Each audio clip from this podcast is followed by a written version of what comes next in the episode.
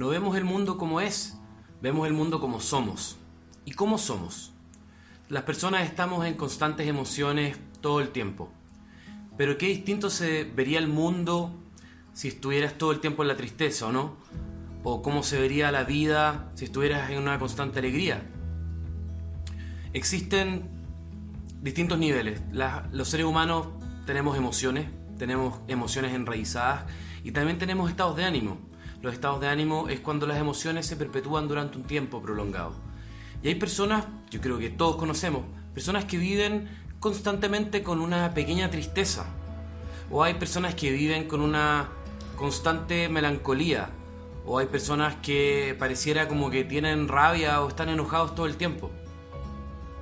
Entonces, todas estas cosas van afectando el cómo nosotros vemos el mundo.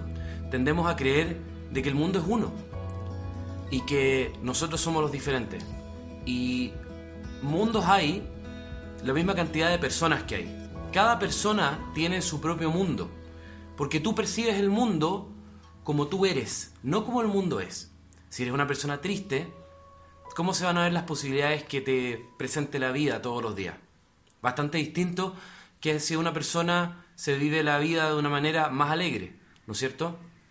Entonces, eh, no vemos el mundo como es, sino que vemos el mundo como somos. ¿Y cómo somos? Y esa es la pregunta que tú te tienes que hacer. Eh, ¿Cómo soy? ¿Cómo reacciono? ¿En qué emoción estoy constantemente? ¿Qué emoción me parece más fácil? ¿Me enojo más fácil? ¿Estoy constantemente más feliz? Y eso lo sabe cada persona. ¿Ok? Eh, cada cosa que tú sientes que eres también forma parte de un juicio. Lo que, te, lo que sentiste que era la verdad mientras ibas creciendo. Y la verdad es que los juicios son solo opiniones.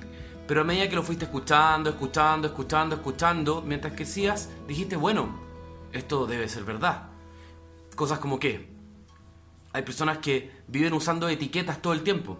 Se ponen unas etiquetas acá imaginarias en la frente que dicen soy depresivo, soy enojona, em, soy alegre, soy muy malo para los deportes, soy pésimo para las matemáticas. Y así eh, ocupan etiquetas todo el día. Soy, soy, soy, soy esto, soy esto, otro. Y la verdad es que tú no eres nada. Tú eres lo que crees que eres. ¿Qué pasó? Lo más probable, pongamos un ejemplo. Soy malo para las matemáticas. Las personas nacen con talento. Hay personas que quizás tienen un talento natural para las matemáticas y hay personas que no. Pero ¿qué es lo que pasa cuando vamos creciendo? Cuando no tienes un talento natural para las matemáticas, ¿qué es lo que va a pasar? Te va a costar un poco más. Pero si no tienes ese talento natural para las matemáticas, ¿con qué creciste normalmente? Creciste con personas diciéndote todo el tiempo que eras malo para las matemáticas. Profesores, amigos, tus papás, etc. te rodearon de opiniones y juicios de que eras malo para las matemáticas. Por lo tanto, lo único que escuchaste durante unos buenos años fue de que eras pésimo para las matemáticas. Entonces, ¿qué pasó con esto? Tu cerebro se adapta a lo que va escuchando y se adapta a lo que tú crees. Y tú le, diste la orden al cerebro de, oye, ¿sabéis que me lo han dicho tanto que parece que soy malo para las matemáticas? Entonces, eh, en la carpeta de verdades ahí en el cerebro, pon ahí que soy malo para las matemáticas. ¿Y qué pasó con esto? Dejaste de esforzarte en, clase de matemáticas, lo más probable. Te pusieron quizás eh, un profesor particular o no sé, pero el tema es que tú adoptaste la verdad de que eras muy malo para las matemáticas y te lo creíste como una verdad y, y ocupabas evidencia. Pero obvio que soy malo para las matemáticas y nunca me dio bien para las matemáticas en el colegio. Jamás, nunca me dio bien una buena nota, jamás. Por lo tanto, evidencia real, soy malo para las matemáticas. Pero, insisto, tu cerebro se setió para eso. ¿Cuánto esfuerzo realmente le pusiste a las clases de matemáticas? ¿Con qué ganas entrabas a clases de matemáticas? ¿Con qué ganas hacías un ejercicio? ¿Realmente le ponías todo tu esfuerzo a decir voy a mejorar o tirabas la esponja antes de incluso entrar a la clase? Porque sabías de que la próxima clase era la de matemáticas, la clase en donde eres pésimo y donde te va muy mal. Por lo tanto, entras con ese seteo a la clase.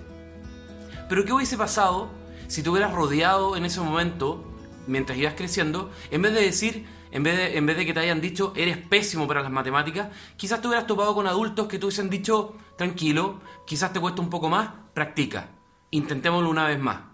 mira, ¿sabes qué? Hay personas que este ejercicio les resulta la primera o la segunda. Quizás tú lo vas a tener que hacer 10 o 20 veces, pero no te preocupes, te va a resultar igual. Inténtalo una vez más.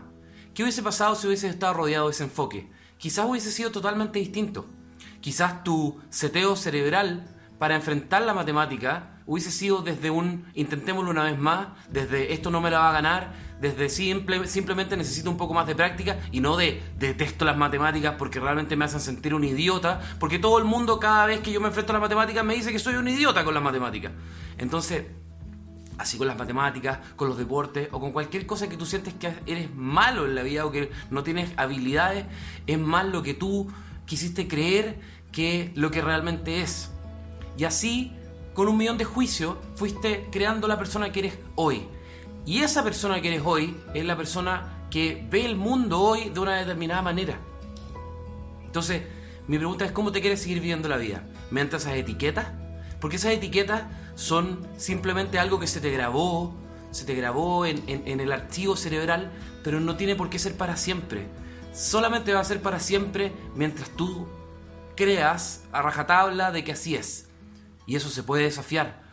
Tú puedes decir, ok, intentémoslo, veamos si es tan cierto esto que creo de mí, veamos si puedo desafiar eso, esto que siento que no sirvo, que soy tan malo, veamos qué pasa. Entonces, yo hoy día me gustaría invitarte, desafíate, ve qué puede pasar. Y deja de ocupar una etiqueta, tú no eres una etiqueta, eres mucho más que eso. Deja de usar los yo soy, yo soy, yo soy, yo soy. El yo soy lo único que hace es cerrarte y meterte en esa cajita de yo soy esto y no puedo ser nada más. Y tú eres bastante más que eso.